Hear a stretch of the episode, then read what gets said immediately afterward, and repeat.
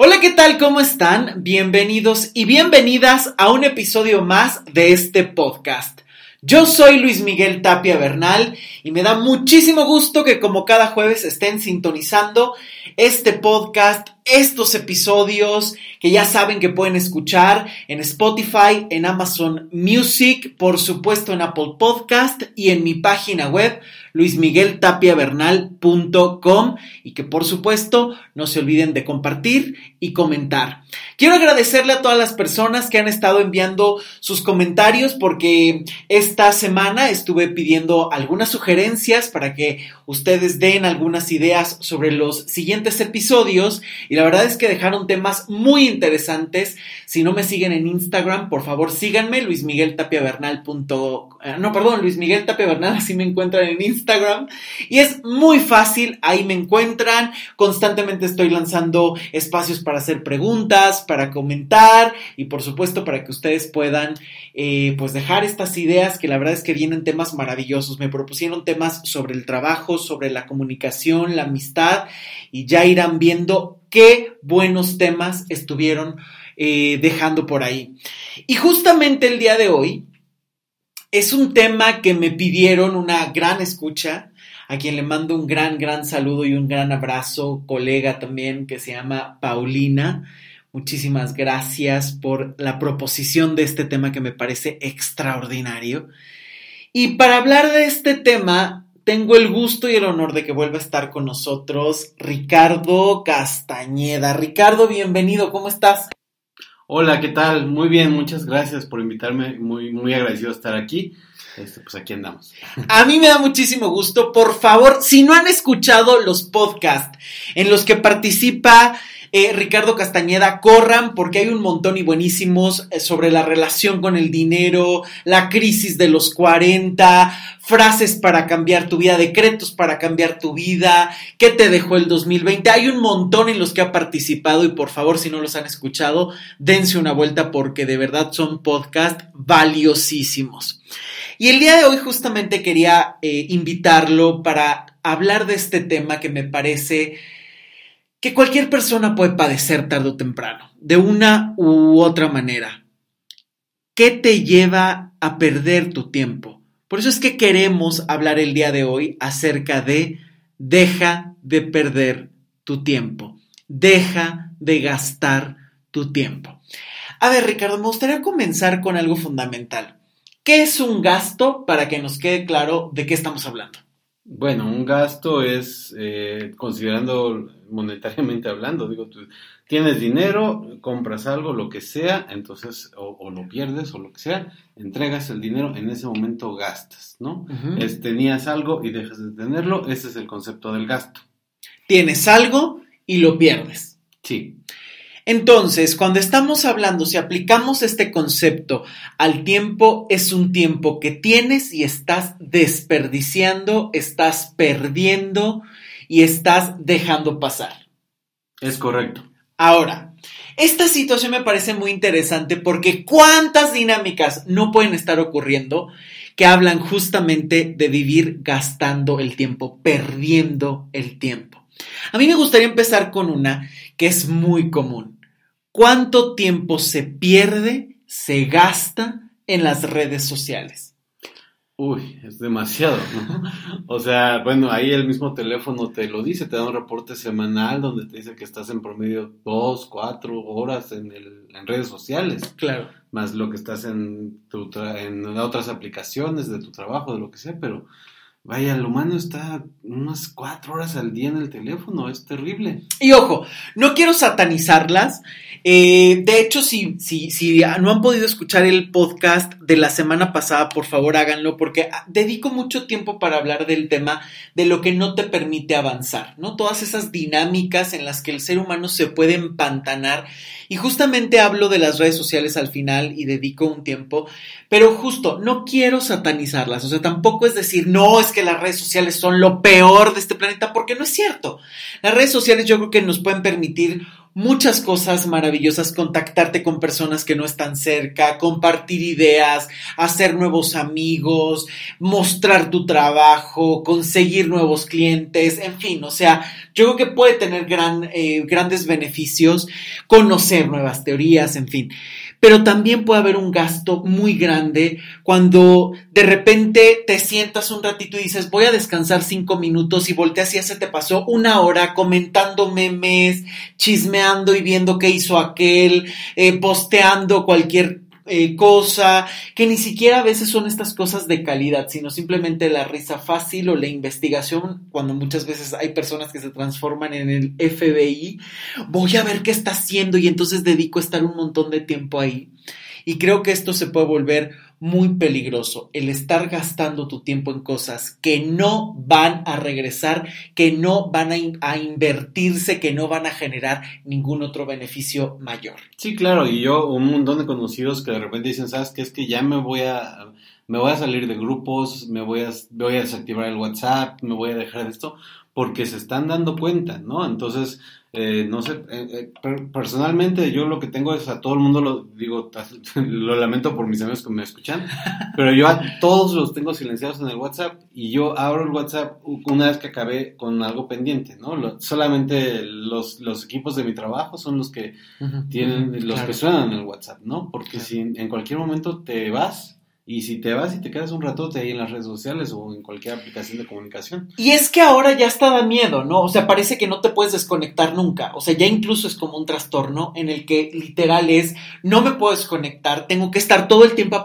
al pendiente porque no me vaya el llamado FOMO, no me puedo de verdad en ningún momento desconectar porque no me vaya a estar perdiendo de algo sumamente importante, ¿no? Que literal es un síndrome, ¿no? Eh, FOMO, que es este trastorno de ansiedad asociado al miedo de no estar al tanto de todo lo que está pasando. ¿No? Y entonces es, no duermo bien, porque cuántas veces incluso no está hasta esta situación donde puedes estar eh, hasta las redes sociales, hasta las 2, 3 de la mañana, te estás cayendo del sueño, pero sigues ahí chateando, leyendo información, compartiendo. ¿Cuántas veces no está hasta la broma de que hasta el teléfono se te cae mientras estás casi quedándote dormido, pero no te despegas porque no te vayas a perder de algo importante? Y esto de verdad a mí se me hace muy, muy significativo porque pareciera que nunca te puedes desconectar. Esta técnica que tú nos comentas se me hace maravillosa, ¿no?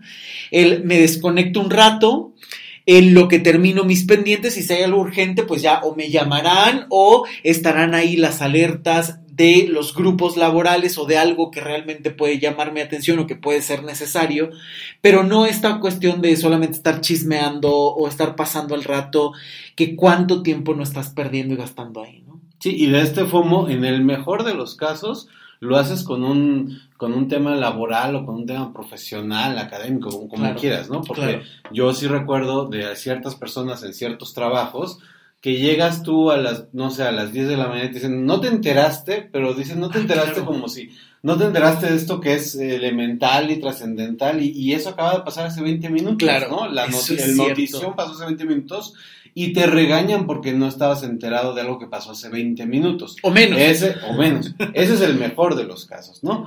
Eh, pero lo que realmente está haciendo el grueso de la población es, no te enteraste de que Amanda Miguel se cortó el cabello. Claro, sí, sí, sí. sí, claro. O que salió el nuevo meme. O qué significa tal meme. Sí, sí, y ya te regañan por no saber eso. Claro, eso es cierto. Este nivel de información excesivo pero inútil. Porque tampoco lleva nada, tampoco es algo relevante, tampoco es algo que sea de vida o muerte, pero se empieza a ver como una obligación en la que tienes que estar al pendiente 24/7 y disponible siempre. Pero también esta parte de las redes sociales que puede gastar muchísimo tiempo, eh, tú a nivel laboral, ¿Cuáles crees que sean estas dinámicas en las que constantemente se puede estar gastando el tiempo, perdiendo el tiempo que a lo mejor tú hayas detectado?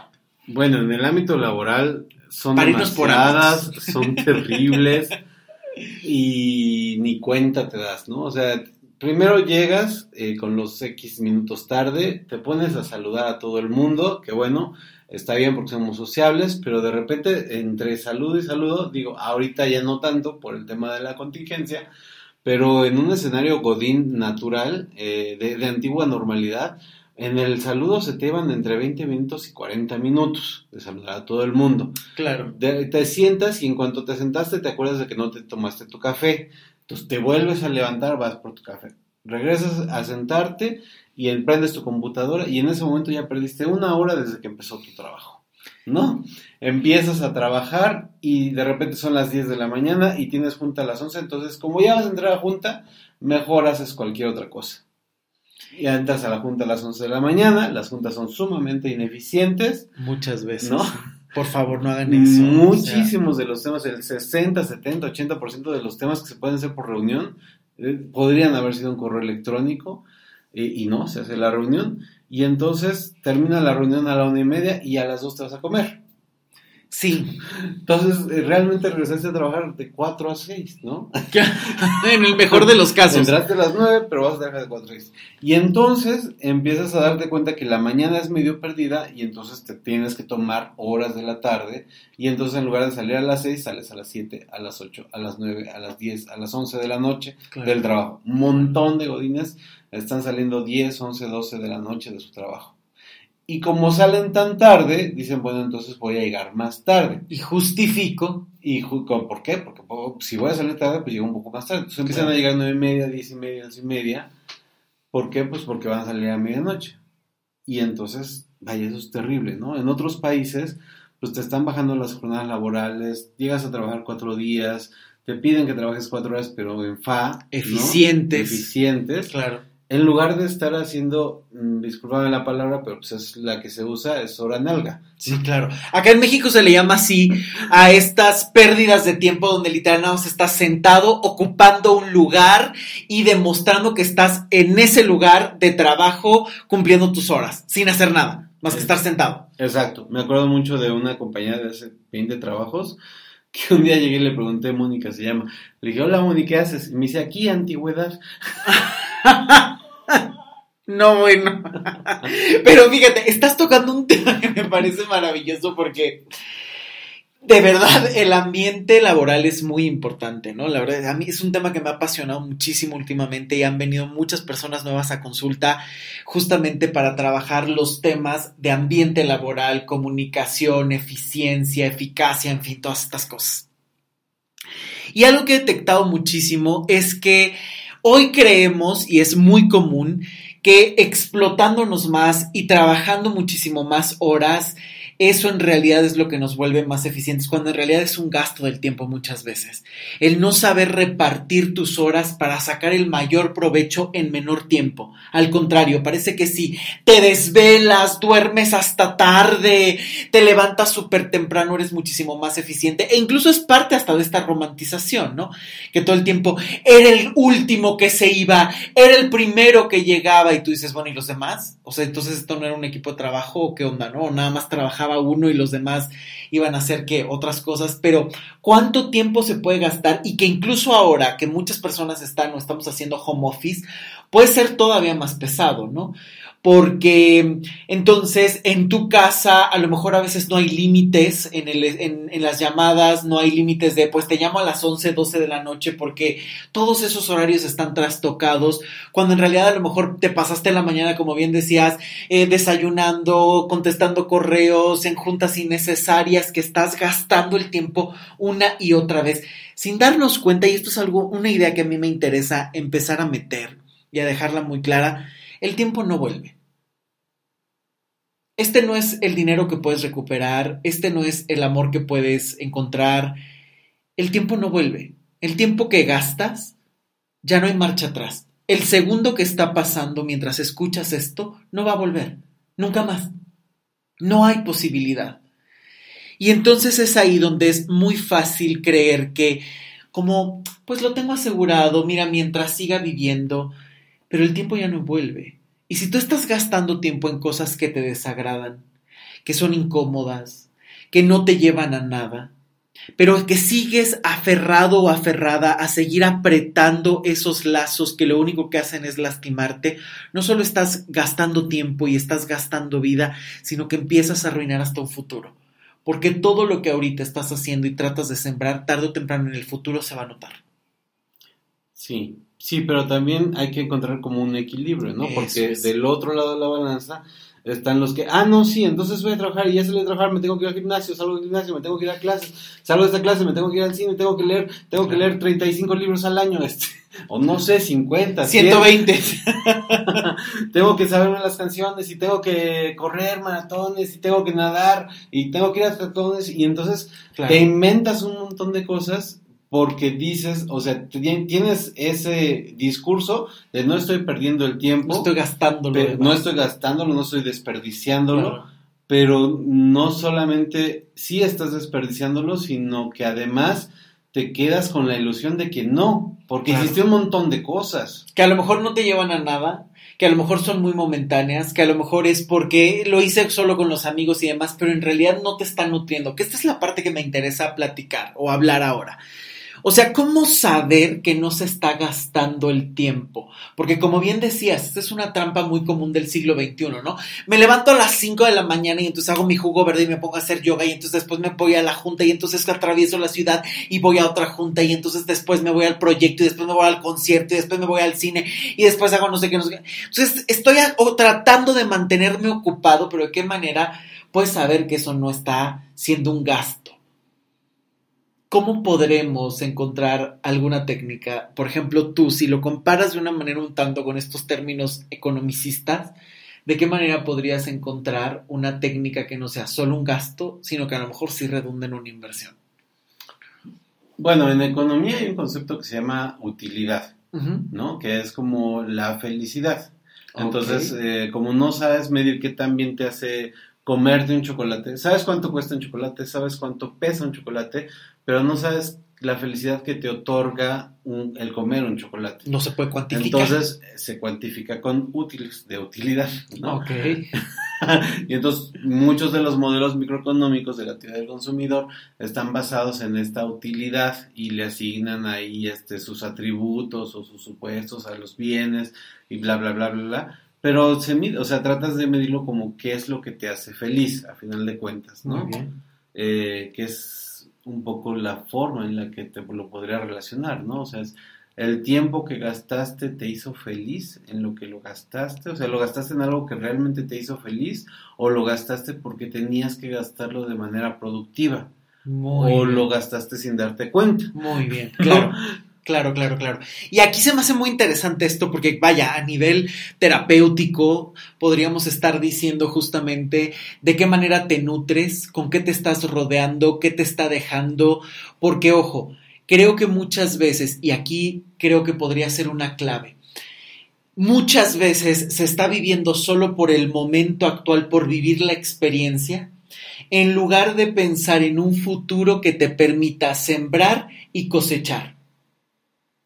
Quiero solucionar esto ahorita o quiero simplemente vivir la experiencia del maratón en lugar de a lo mejor, no sé, decir, bueno, sí, está muy bien y eso no quiere decir que no vivas la experiencia, pero a lo mejor en procesos muchísimo más largos que requieren de esta paciencia, de esta inversión realmente del tiempo para poder ir cosechando, no momentáneamente, sino a lo mejor a la larga, creo que también ese es otro parámetro para disfrutar. Es algo que solamente vas a disfrutar ahora, está increíble, disfrútalo.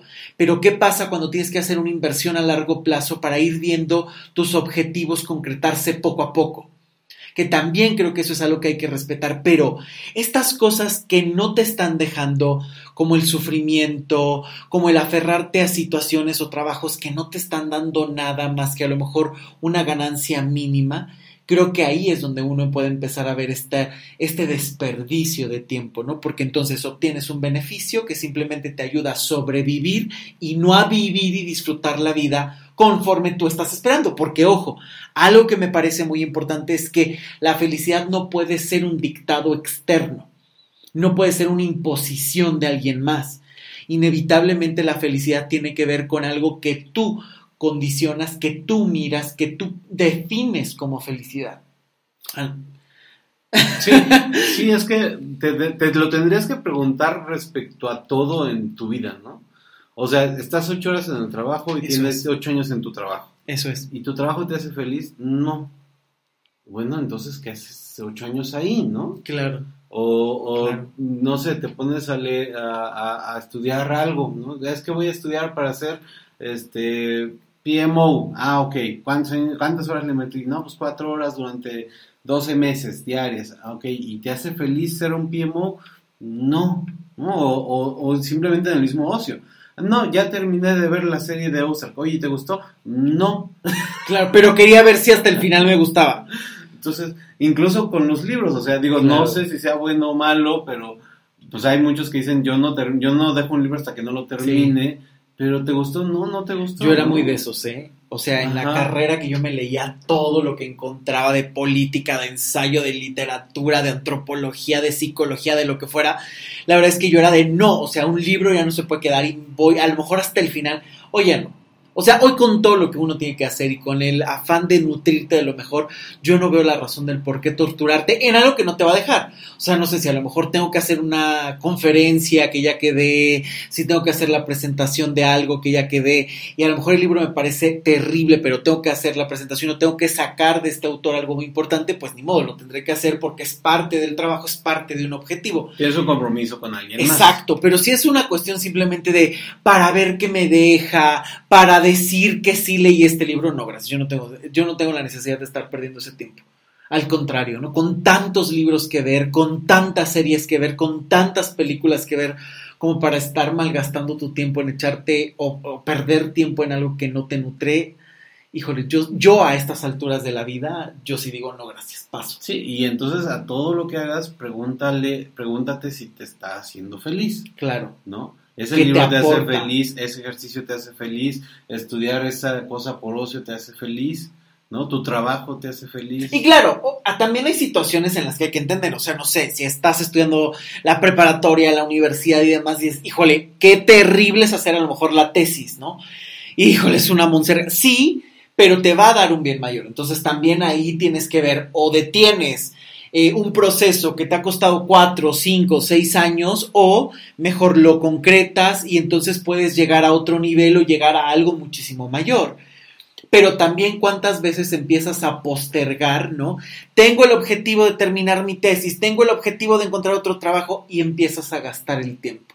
Pero mejor me voy con los amigos. Pero mejor lo dejo para mañana. Pero mejor no hago esto. Y se convierten en los reyes del pretexto, en las reinas del pretexto para no sacar lo que es tu compromiso, pero no lo quieres hacer. Eso es. Y eso de la tesis es el ejemplo perfecto. Sí, ¿no? más, más yo, yo me eché 10 años en una tesis. De la maestría, de la maestría. sí, pero fueron 10 años.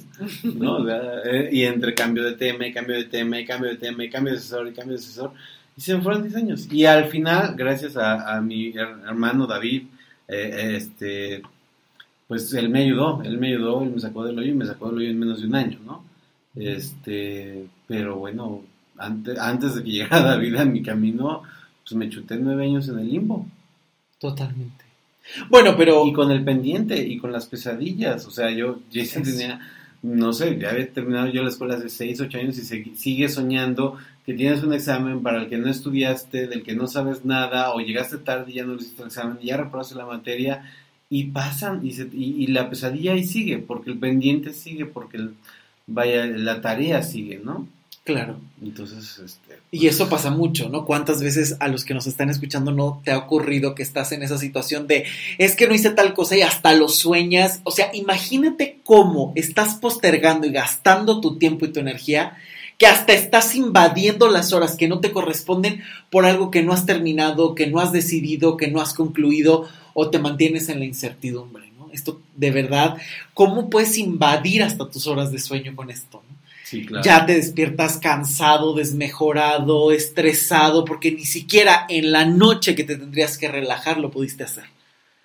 Y entonces es aquí donde se empiezan a trastocar muchísimas actividades no duermo bien, estoy todo el día como desorientado, cansado, pero en la noche llego y no puedo dejar de eh, mirar el celular y me vuelvo a dormir sumamente tarde y empiezas a hacer una cadena impresionante donde empiezas a, a trastocar tu sueño, tu salud, tu descanso, tus objetivos, baja tu rendimiento por toda una serie de cosas y de indisciplinas constantes que lo único que se vuelven es en un desperdicio de tiempo, de energía, de dinero, de vida y demás.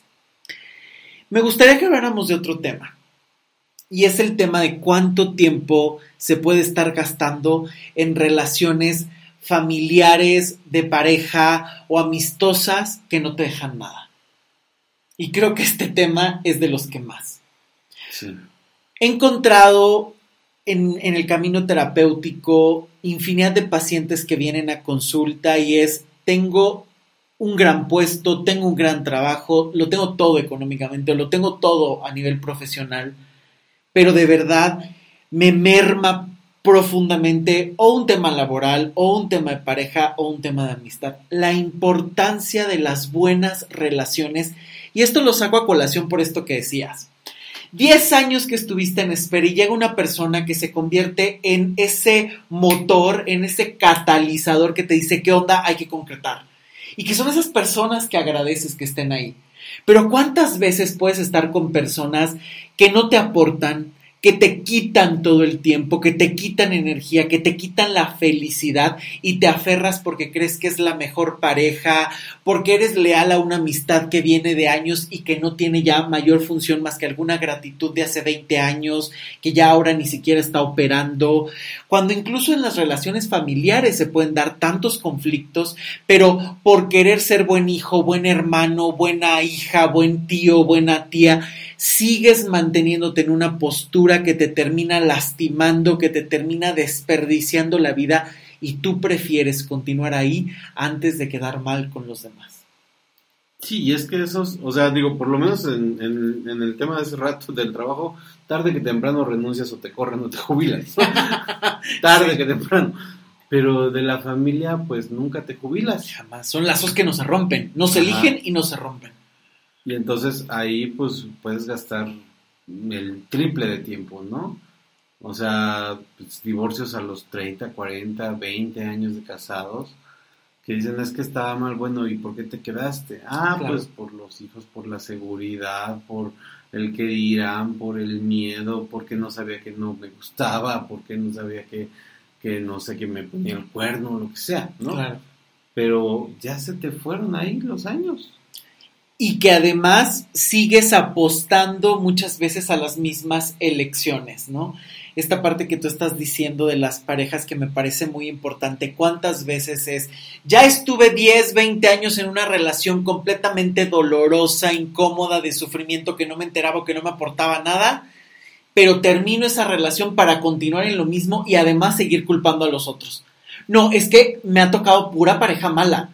Mm, te ha tocado, no es tómbola, o sea, no es una lotería que te haya tocado el boleto ganador o el boleto perdedor, no. Tú has elegido también y creo que muchas veces uno de los grandes gastos en todos los niveles es no asumir la responsabilidad que tú tienes en determinadas acciones o en todas. Que si tú estás con una pareja, eliges estar y eliges no estar. Una relación de familia no se puede elegir. Uno no elige con qué padre, con qué madre, con qué... No, eso se va dando, ya naciste y así está.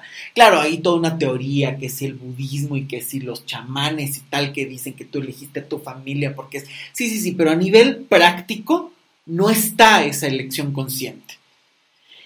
Esos lazos no los eliges, pero sí puedes elegir la manera en la que te relacionas.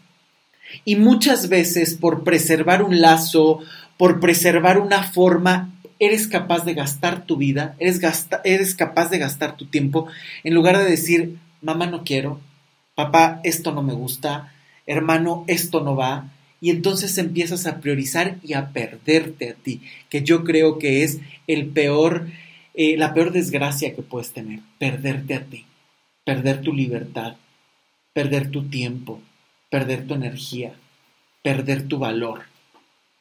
Sí, Sí, y es que te la vives, o sea, gastas tu tiempo atendiendo a alguien más. Eso es. ¿No? O sea, estudia, digo, ahorita yo espero que ya no pase, pero antes el hijo estudiaba lo que el papá le decía que estudiara, ¿no? El hijo se casaba con quien el papá autorizaba que se casara, o la mamá, o la hija, ¿no? Lo que sea. Este, y, entonces te van dictando qué es lo que tienes que hacer y ahí vas tú atendiéndolo. No porque te guste, no porque sea ideal, sino porque es como la tradición o la costumbre o lo que deberías de hacer. Y entonces en ese hacer lo que me sugieren que hagas, se, me, se te va la vida entera. Y esto que estás diciendo a lo mejor es, se reduce, ¿no? A lo mejor ya no es tanto el impacto de el padre que impone la carrera, la pareja y tal. Se ha reducido, porque seguro pasa todavía. Pero el problema es cuando estos se convierten en patrones que ves de una manera completamente natural. No, es que es normal que los hombres abandonen en mi familia, es que es normal que los hombres maltraten, es que es normal que las mujeres sean sumisas. No, no, eso no es normal. O sea, que a lo mejor lo hayas vivido como un patrón no significa que no se pueda modificar. Pero esa modificación requiere de tu tiempo, de tu compromiso y de tu decisión. No va a caer del cielo, no va a hacértela nadie por ti. Y al contrario, cuando tú intentas quedar bien con todo mundo, prepárate para el desengaño más grande del mundo porque eso no va a ocurrir. No podemos caerle bien a todos y no podemos vivir contentando a todo mundo. Ese es uno de los mayores gastos de tiempo y de energía que puedes tener en tu vida. Vivir para que los otros estén bien a costa de tu propia felicidad y decisiones. Y además, que decidas sin conocerte, porque esa es otra. Muchas veces es, pero yo decido, pero yo quiero y es mi momento, pero realmente a veces desde dónde lo estás haciendo. Desde la rebeldía momentánea, desde llevar la contraria, desde probar otro camino, desde afianzar una verdadera decisión, desde dónde lo haces. Porque cuántas veces son decisiones simplemente por salir del paso en lugar de realmente plantearte en dónde estoy parado y por qué estoy haciendo tal o cual cosa. Sí, que es cuando, cuando choca el concepto de si te hace feliz, así te sirve, ¿no? O sea, ¿cuántas personas dicen, no, o sea, no sé, los adolescentes, que ya no quiero estudiar, claro. no estudian. sí, sí, sí. Y me vale, respeta mi vida. Respeta mi vida, es mi decisión, y a mí me hace feliz no estudiar. Claro. Bueno, ok, te hace feliz ahorita, y en 5, y en 10, y en 15, y en 20 años, digo, si, si eres un gran vendedor, pues te puede ir muy bien. Claro, claro. Pero si no eres un gran vendedor, la verdad es que no está tan fácil, ¿no? Una, una vida profesional con preparatoria trunca o con preparatoria terminada. No, no, es, no está fácil, ¿no? Sí, en muchos sentidos, no. Y menos si no hay otras herramientas de las que te puedas dotar, ¿no? Yo, y menos en un mundo donde estamos actualmente de la especialización. O sea, antes podíamos ver personas que entraban a trabajar y se forjaban con la experiencia y a lo mejor habían entrado en un puesto bajo e iban escalando y llegaban a puestos directivos porque gracias a la experiencia se formaban, había toda una lealtad y una seguridad laboral que hoy no se tiene. Hoy entre más herramientas tengas y puedas poseer y puedas compartir y puedas adquirir, mejor preparado estás, ¿no? Que también esto es parte del otro vicio. ¿Cuántas veces no se convierte también en esta obligación de tengo que acumular títulos, tengo que acumular conocimiento, pero no necesariamente práctica, ¿no? Porque o no hay donde la desarrolles o te quedas solamente en el acumular, acumular, acumular, en lugar de hacer realmente un diálogo entre lo que descubres, entre lo que compartes y entre lo que aplicas. Y esto es para todo, para lo laboral, para lo emocional, porque también pasa muchísimo en lo emocional, ¿no? Las personas de repente es de ya invertí un montón de dinero en un curso de fin de semana y voy a salir en un fin de, a saber en un fin de semana. Híjole, difícilmente eso va a pasar porque seguramente podrás avanzar un montón, pero también hay cosas, el ser humano somos como cebolla, somos capas que tenemos que ir pelando poco a poco para ir llegando cada vez más profundo y no solamente con un fin de semana, no solamente con una consulta, no solamente con un libro, no solamente con un podcast vas a sanar. Inevitablemente hay que crear procesos y estos procesos también cuando no los haces vas a vivir eternamente en un gasto, en todos los sentidos porque cuando no te comprometes con un proceso personal, ya estás perdido. Ya estás en un, en un gasto y en una deuda interna contigo y con tus sueños. Sí, de acuerdo. No hay más. O sea, ahí sí no hay ni cómo adornarla. De acuerdo, totalmente. ¿No? Y ahora, en este sentido de vivir gastando un montón de tiempo, de dinero, de energía, yo creo que no hay gasto más terrible que un mal amor. Sí, estoy de acuerdo. ¿Qué pasa? Y esto vamos a ejemplificarlo hasta en la parte positiva, ¿no? conoces a alguien, estás enamorado, estás enamorada, bueno, todo pinta, te sientes motivado para hacer un montón de proyectos, te sientes soñadora, te sientes guapo, te sientes poderosa. O sea, empieza todo un proceso muy positivo, ¿no? Que empiezas a, y voy a hacer, y voy a conseguir un nuevo trabajo para que me se sienta súper orgulloso de mí. O sea, empieza toda esa, esa motivación que por supuesto con el tiempo se van modificando y se van matizando muchísimas cosas.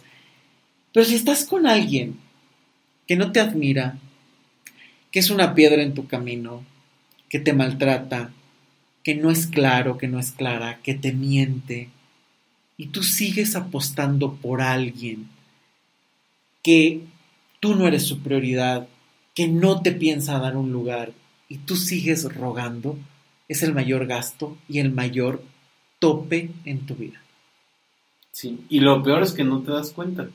Eso es. O sea, no te das cuenta. Todos estos bullets que acabas de mencionar de lo que te hace la persona que no es la adecuada, no te das cuenta porque tienes como un tipo de ceguera o un tipo de necedad, persistencia, no sé qué sea, de que crees que es la relación buena, ¿no? Y entonces le puedes invertir los 20 años sin ningún problema y, le llamo inversión por, por, usar mal la palabra porque a final de cuentas no le ganas nada, ¿no? No.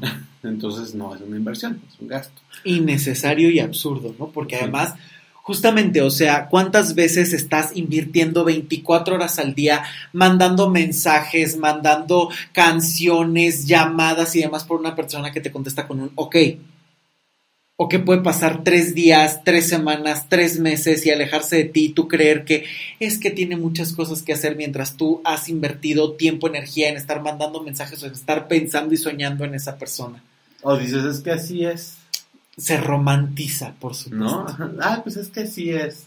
Importante. Claro, se justifica, ¿no? Es que así es, pero seguro me le interesó muchísimo. ¿Cuántas veces no te quedas con las palabras sino con los hechos? Es que me dice que me extraña un montón, pero tiene un año que no nos vemos. Claro. Y tú dices, sí, claro, de palabra cualquiera puede decir, pero hasta bonitos sonetos mejor que Sor Juan Inés de la Cruz. Pero la práctica, pero en la cotidianidad, ahí hay muchísimas respuestas que cuesta mucho ver por dolor, porque quieres hacerte un, un autoengaño, porque quieres mirar para otro lado, o simplemente porque en realidad cuesta ver eso. ¿Cuántas veces el amor no está en tu cabeza y no en la realidad? Y prefieres gastar todo y apostar todo a lo que está en tu cabeza que mirar claramente las respuestas contundentes que te da la ausencia, la mentira, la infidelidad o cualquier otro de los preceptos que para ti sean importantes y que no estés obteniendo. Sí, es que creo que es como dos preguntas que, que, que te cambian la concepción, ¿no? O sea, una es quiero tener pareja y la otra es quiero que esta persona sea mi pareja. Ah, es excelente. ¿no? Sí. Quiero tener pareja, pues agarras lo que sea y lo pones en el pedestal de donde dice pareja. Claro, y como hemos dicho en otros eh, infinidad de podcasts, ¿no? Te puedes convertir hasta en un pepenador emocional. Lo que caiga cumple con el papel de pareja, porque quiero pareja y entonces lo que sea está bien. Ya ni siquiera hay proceso de selección, ya ni siquiera hay proceso de enamoramiento, no, no. El primero que me preste atención, la primera que se quede, título de pareja y entregarle todo. Ya estás en gasto.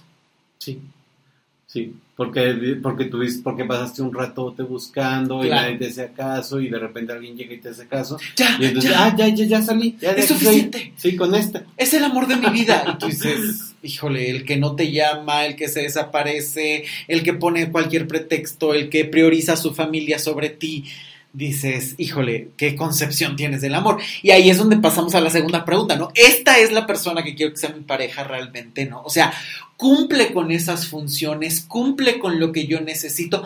Pero ojo, aquí me parece bien importante dejar claro algo. Cuando uno habla de lo que necesito, no es cartita a los Reyes Magos, ¿no? Como siempre se quiere ver. De, Mide 1,90, me dice que sea todo, me acompaña a todos. No, ese es el amor infantil, que lo que quieres es mascota, no pareja, ¿no? O sea, tú quieres el gatito, el perrito que ande contigo a todos lados, como changuito, traerlo hasta el baño. Eso no es pareja, ¿no? Eso habla de un hambre, de una necesidad o de algo que tú tienes que resolver, porque una pareja son dos adultos, no dos niños jugando. No un papá cuidando a un niño, no una mamá guiando a una niña. No, no, no realmente una pareja es estar los dos a la par. Por eso es que de verdad yo creo que el, el, amor es un motor. La pareja puede ser un motor, pero si todo el tiempo está haciéndote decrecer, está haciéndote sentir mal, está metiéndote en el sufrimiento, ya estás en el gasto absoluto, ya estás donde no te toca. Deja de gastar tu tiempo. Busca ayuda, no busques respuestas en donde ya las tienes y no las quieres ver. Busca realmente ayuda profesional, porque muchas veces pasa y entonces hasta de verdad, ¿no? Corres con los amigos de, amigos, por favor, díganme, ¿verdad que sí es buena persona? ¿Verdad que sí me ama? ¿Verdad que sí? O sea, es que yo creo que está confundido, ¿verdad? O sea, ¿estás de acuerdo? O sea, estás como en esta dinámica de estar teorizando todo el tiempo y estás buscando amigos que validen, te compadezcan y que a veces con las mejores intenciones te mantienen en el mismo lugar porque a veces en lugar de amigos realmente simplemente buscas acompañantes en la desgracia y no hay mayor gasto que eso. Y es que, o sea, digo, no sé, tendrías que preguntarle a alguien, a alguien más si tu pareja está bien para ti o no. Claro. hay una... pregunta útil, válida. hay una frase que a mí me encanta. Jodorowsky, yo creo que tiene cosas interesantes, no siempre, pero esta frase me parece muy interesante, ¿no? Que decía, cuando llegan al tarot y me dicen, es que es el amor de mi vida, entonces dice, ya ni te echo las cartas, te digo no. Porque si no estás seguro de algo tan elemental como eso, ya para qué gastamos en ponerle, en sacar una carta al tarot, ¿no? Por ejemplo. Y esto es cierto, o sea, si tú tienes dudas y tienes que preguntarle a alguien, ¿es el correcto amor que no estás viendo? ¿Para dónde estás viendo?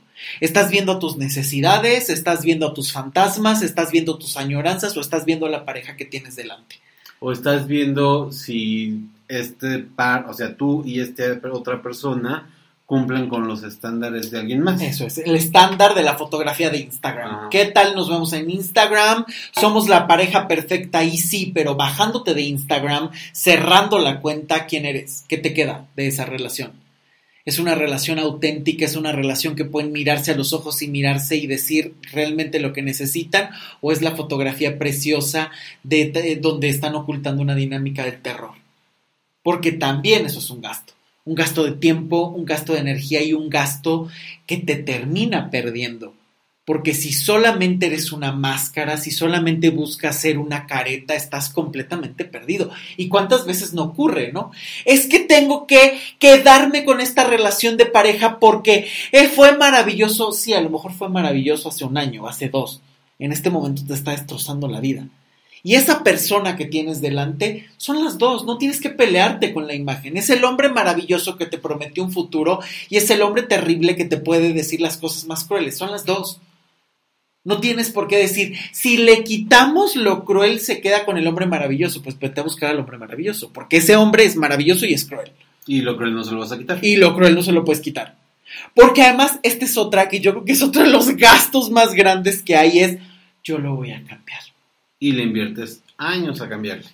Le pagas la terapia a la pareja, lo envías con las mejores cosas, lo escuchas, le aguantas, te hincas. Le pagas estudios. Ah, claro, lo refinas, te compro la ropa, yo no, no se habla así. No, no, no, no te vistas así, mira, esta playera ya está muy fea. No, no, yo te voy a enseñar a vestir, porque además como yo tengo tantas cosas y yo sé de tantas cosas, entonces, y después, un año, dos años después, dicen, pero ¿por qué me dejó?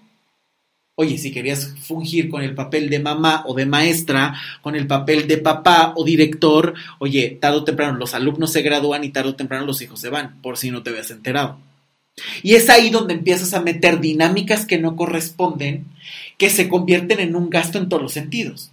Porque ya le apostaste una relación que no valía la pena, ocupaste un lugar que no te correspondía, y tarde o temprano ni se queda contigo e invertiste en una empresa que no te dio ni siquiera la felicidad y el amor que te merecías. Y no invertiste, gastaste. Y, te, y se convierte además en un gasto y en una deuda personal. No solo por lo que el otro no te dio, sino por todo lo que tú diste sabiendo que tenías que parar. Porque esto se siente desde el principio. Y sí, y el único que termina debiéndote eres tú. Siempre. O sea, no es de que, ay, me debe porque no me retribuyó lo que yo le di. No, tú te debes. No me devolvió lo, de la maestría que le pagué. Tú te debes lo que le, lo que le entregaste. Tú quisiste estar ahí, tú le pagaste. ¿Por qué? Porque aquí, aquí habría que preguntar algo muy importante, ¿no? ¿Por qué necesitas pagar para que te amen? ¿Por qué necesitas pagar o comprar compañía?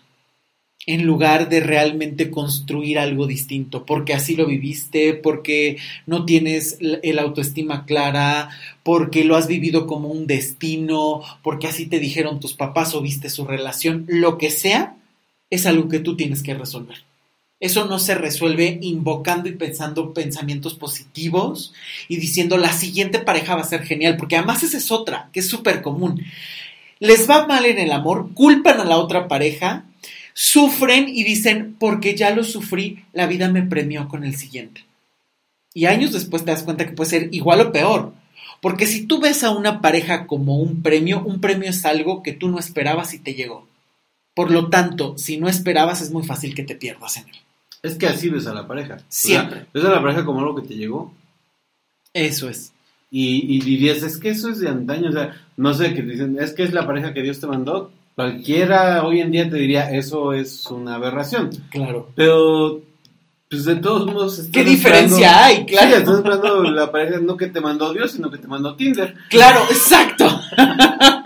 y como si tú no hubieras cooperado. Sí. Desde que tú dices, esta persona me gusta, quiero salir con esta persona, es porque tú ya tienes un proceso de elección y selección. Ahora, que no sepas hacerlo porque llevas la necesidad de me urge encontrar pareja, porque llevas la necesidad de estoy perdiendo el tiempo y no voy a perder. Esa es otra cosa. Y eso ya tiene que ver con tu hambre, tu necesidad, tus anhelos, tu falta de espera, tu angustia, la exigencia social o lo que sea. Y porque, o sea, valoras más las características de forma que las de fondo, ¿no? O sea, justo tú lo dijiste, que mida 1,90, que tenga, este, no sé, cierto peso, cierta estatura, ciertos eh, eh, estudios hasta cierto nivel, no menos de maestría. O que practique ciclismo, o que le guste el montañismo, o que ya haya estado en tres continentes mínimo. Que sea vegano. que sea vegano. o vegano. o lacto vegetariano. Entonces, eh, todas esas son las cualidades de forma. O, que, hayan leído estos 10 libros al menos. No sé, lo que quieras. Claro. Y es ahí donde justamente ya empiezas a, como bien decías, ¿no? Perderte en la forma y no en la esencia. Y cuando tú te pierdes en la forma, es bien fácil que cuando empiezas a ver estas dinámicas de no me llama, empieces a justificar. Que cuando empieces a ver que te mintió algo, no, me hago de la vista gorda porque somos la pareja perfecta y tenemos cosas maravillosas y nada más voy a ver eso. O sea, ¿qué diferencia hay con, con estas dinámicas del pasado si sigues reproduciendo lo mismo? Gastando tu tiempo en algo que sabes que no es. Porque yo siempre he dicho, yo creo que desde el principio uno sabe si esa persona es para ti o no. Puedes decir, es que me fascina, pero me hace sentir incómodo o incómoda, sabes que no estás en el lugar correcto. También es cierto que el amor se construye, ¿no? Que también puede ser que alguien no te caiga súper bien en un principio y después empieza a conocer y te maravillas, eso también puede ocurrir.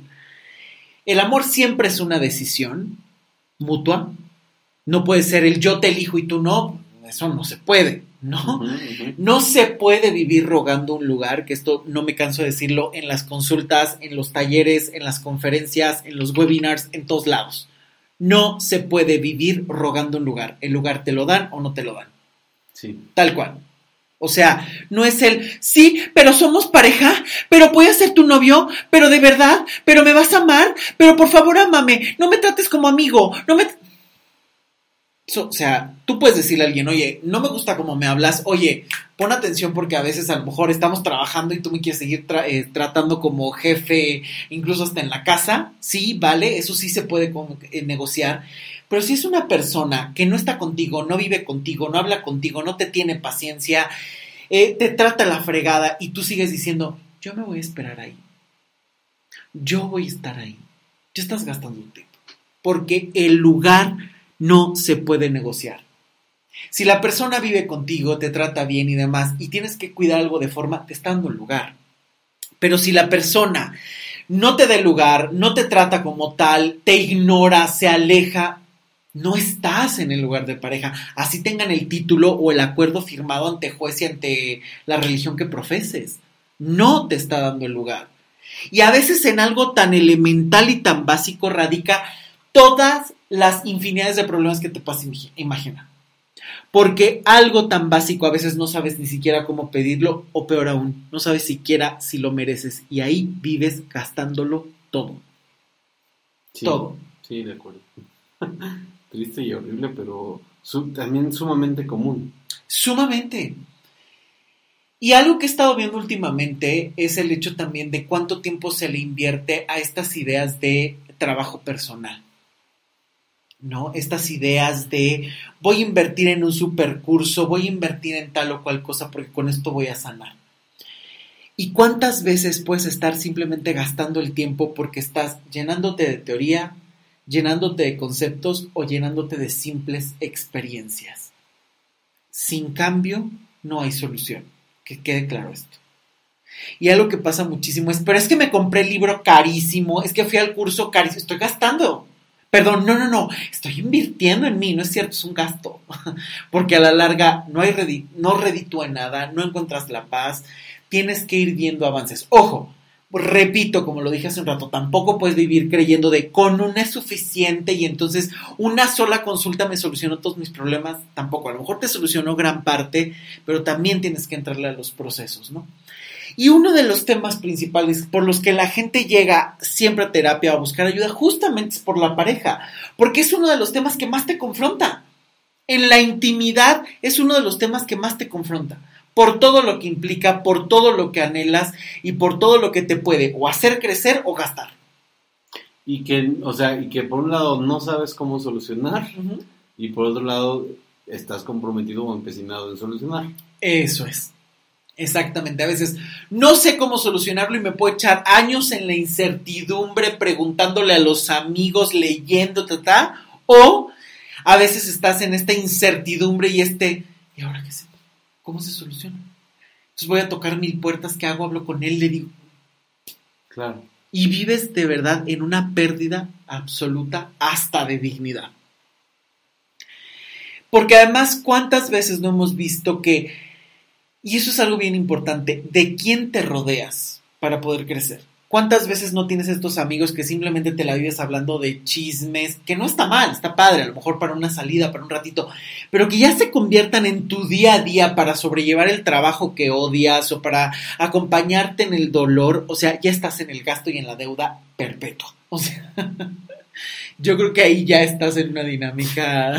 Sí, ahorita que lo dijiste, es, que es eso, te te gastas el montón de tiempo con esa pareja que no es la correcta. Sí. Y además el montón de tiempo quejándote de esa relación. con los amigos incorrectos, ¿no? Además. que además te propician que estés ahí, tú síguelo intentando, tú puedes, es el amor de tu vida, o teorizando, no, güey, o sea, es que esto es horrible, seguro el tipo es fatal, y entonces fíjate que a mí me pasó lo mismo y a ver quién sufrió más. Ajá, y entonces ya le invertiste dos años a la relación y dos años quejándote de la relación. Y padeciendo la relación. o sea, eso no sale, eso no es negocio, ya está. Pues no. lejos, lejos de cortarlo, lo prolongas. Eso es. El martirio y la pérdida, ¿no? Exacto, exacto. Y lejos de decir, ok, voy a parar y voy a reconstruir las cosas, no. Me voy a aferrar a ver si ahora sí funciona.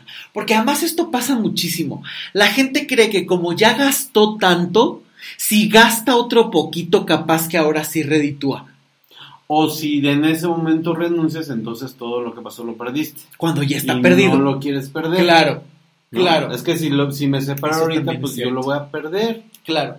¿No? O sea, ya no, ya espero también que no sea la costumbre de hoy en día, pero eh, ya se me fue el tren, ya si no me caso con esa persona, ya no me voy a casar con nadie, este, este es mi último ride, no sé, tantos chorros.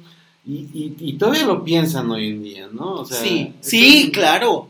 Sí, claro, no, no, no, es que ya me tengo que casar y tener hijos porque ya estoy súper viejo, súper vieja. ¿Cuántos años tienes? 28 y tú, no, bueno, o sea, pero justamente una de las reflexiones que yo he hecho es que siempre vas a tener el sentimiento de que estás desperdiciando tu vida o eres demasiado grande cuando escuchas demasiado a los demás, cuando estás perdido y no tienes tu objetivo o cuando literal te sientes en medio de la incertidumbre. Ahí ahí sí te vas a sentir siempre perdido si tengas 10 años. En cambio, puedes tener 60, 70, 100 años y tú dices, pero hoy tengo una certeza y esa certeza pesa más que cualquier cosa. Pero ¿cuántas veces por todo lo que perdiste e invertiste que no quieres soltar, te sigues aferrando y cada vez es como estarle dando y dando y dando e invirtiendo en algo que ya no solamente no te va a dar, sino que además simplemente es tirar tu tiempo y tu dinero. O sea, ya es una pérdida y prefieres seguir apostándole a eso por una seguridad que no es tal antes de renunciar y decir, no funcionó, voy a ver por qué no funcionó y mejor me voy a algo que sí me pueda dar para lo que invertí. Y sin embargo se sigue y se sigue dando y dando y dando y dando porque bueno, capaz que con otro poquito ahora sí se da cuenta. Si no se ha dado cuenta con todos los años que invertiste, si no se ha dado cuenta con todo lo que ya se diste, mucho menos se va a dar cuenta, ni siquiera a veces con la ausencia. Pero a veces esto tiene que ver tanto con tu propia imagen desgastada de ti es que yo no valgo tanto, es que yo necesito demostrarle de lo que soy capaz. Son frases sumamente comunes. Y llevas 10 años demostrándole a esa persona algo que no va a redituar en lo que tú esperas, porque muchas veces no es la persona correcta. No es que tú no lo merezcas, es que elegiste a la persona incorrecta y le has estado apostando a la persona incorrecta. Pero entonces, ¿qué se hace? O sea, porque, digo, yo creo que todos entendemos que el tiempo no lo recuperas. Sí, ¿no? no, no. Eso yo creo que, cualquier humano lo entiende. No se puede recuperar ni siquiera una hora de sueño. Exacto. Ajá, entonces cualquier humano entiende que el tiempo se va. Y entonces, ¿por qué no terminamos de entender que estamos perdiendo el tiempo? O sea, ¿qué, qué nos ata o qué nos amarran. ¿Cómo es posible que seamos tan ciegos, pues? Yo creo que hay muchas cosas. Por un lado, están en juego muchas veces los patrones. Muchas veces ves la vida como algo eterno. Ay, pues es que seguro tengo mucho más tiempo y estamos haciendo planes de mañana, pasado y pasado y pasado y pasado y postergo. Y entonces digo, no, pasado ya voy a terapia, ahora sí, ya pasaron dos años y sigues en lo mismo y sigues perdiendo el tiempo y sigues postergando. O ya mañana empiezo ahora sí lo de la tesis y pasaron 10 años y nunca la hiciste. Te dieron hasta de baja a veces de la escuela, no hay escuelas que tienen hasta límite. Pero yo creo que hay algo, hay una imagen en la película de las horas eh, que me parece preciosa, donde le pregunta Leonard a Virginia Woolf, dice, oye, pero ¿por qué en tu novela inevitablemente tiene que morir alguien? Le pregunta. Y ella le dice, porque a veces el ser humano necesita ver morir a alguien para valorar la propia vida. Sí, sí, me acuerdo. Y creo que esto es muy común. Creemos que el tiempo es eterno, creemos que falta muchísimo, y hoy lo estamos viendo. La pandemia te ha dejado claro que no hay seguridades. Si algo nos ha enseñado es eso. Y yo creo que muchas veces es el no valorar la propia vida, el no darte cuenta de dónde estás parado y lo que sí puedes obtener el vivir eternamente en zonas de confort que lo único que hacen es anestesiarte para no sentir, para creer que estás bien cuando simplemente te estás regodeando en el sufrimiento y en la infelicidad y estás perdiendo tiempo y postergando, por muchísimo miedo al cambio también, por muchísimos patrones que los ves como destino, por muchísimas historias que pudiste haber vivido de manera familiar, de manera y que las ves como un, pues así tenía que ser, esto ya me marcó, entonces no lo puedo cambiar.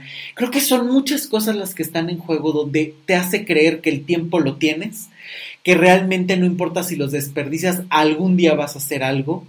Y creo que ese es el principal error que habla de no valorar tu propia vida. Porque quien valora su vida se da lo mejor, en todos los sentidos se alimenta de lo mejor en todos los sentidos, se rodea de las mejores personas, de los mejores libros, de las mejores comidas, en la medida de tus posibilidades. Te procuras lo mejor. Esto no tiene que ver solamente con una cuestión de dinero, esto no tiene que ver el, tengo que tener mil millones en la cuenta para darme lo mejor, que es un supercarro, no, eso es mercantilismo. Y yo no estoy diciendo que el dinero no sea importante, porque claro que es importante para comer, para viajar, para tener, para mantener tranquilidad, claro que es importante pero lo esencial que es valorar tu propia vida, si la estás desperdiciando, si no le das un valor, si no la cuidas como un bien preciado, es muy fácil que la desperdicies y desperdicies el tiempo, que desperdicies todo lo que está a tu alcance, porque tarde o temprano o lo dejas para después o dices, pues esto es lo que merezco y es con lo que me conformo. Porque cada quien construye su destino, sus decisiones, sus herramientas y cada quien cree o se hace la idea de lo que merece. Entonces, claro, es un problema que da muchísimo, ¿no? Para dar una sola respuesta, porque además cada ser humano tiene sus propios temas. Hay personas que a lo mejor necesitan resolver un pasado familiar, hay personas que necesitan reconciliarse con su propia imagen, hay personas que necesitan aprender a amar su propia vida, hay personas que necesitan salir de la derrota eterna para empezar a construir nuevas y verdaderas eh, nuevos y verdaderos triunfos, hay personas que necesitan a lo mejor eh, recuperar la salud, cada quien tiene su propio proceso, pero creo que estas son ideas básicas que hay que tener muy ¿Y qué crees? Ya se nos acabó el tiempo, yo ni la sentí. no, se fue muy rápido. Ricardo, se nos fue rapidísimo. Sí. Qué rica plática. sí, eso muy rica. Muchísimas, muchísimas gracias. No, gracias a ti por invitarme y placer siempre. Siempre, siempre es un gusto. Y yo les aconsejo que no se pierdan este y ninguno de los episodios que vienen, porque vienen unos temas buenísimos, tanto de los que nos sugirieron como por ahí viene unos temas que estamos encontrando para hablar de todas las relaciones tóxicas en todos los niveles. Saben que es un, un término que a mí en lo personal no me gusta para nada, pero que creo que podemos utilizarlo para empezar a desmenuzar más temas muchísimo más profundos y bueno, ya por ahí los irán viendo. Y es un, es un término tóxicamente común. Exacto, que qué mejor que aprovecharlo para poderlo reconstruir o para poder darle otros matices realmente, ¿no? Y seguramente Ricardo nos estará acompañando en esos temas. Ah, yo con mucho gusto. Así es que no se lo pierdan, por favor. Paulina, te envío un gran abrazo. Aquí está uno de los episodios que me pediste para que vean que sí cumplo. Y ya verán los que vienen. No se olviden de seguirme en las redes sociales, Twitter, Instagram y Facebook. Estoy como Luis Miguel Tapia Bernal. Visiten mi página web, luismigueltapiabernal.com. Ahí está toda la información de las consultas, de los eh, futuros talleres. Por supuesto, está la todos los podcasts y también pueden encontrar un montón de artículos. Así que visítenla, denle seguir a este podcast en Spotify, Apple Podcast, por supuesto en Amazon Music y en mi página web. Yo soy Luis Miguel Tapia Bernal, muchísimas gracias por escuchar y compartir este podcast y nos escuchamos la próxima semana. Hasta pronto, chao.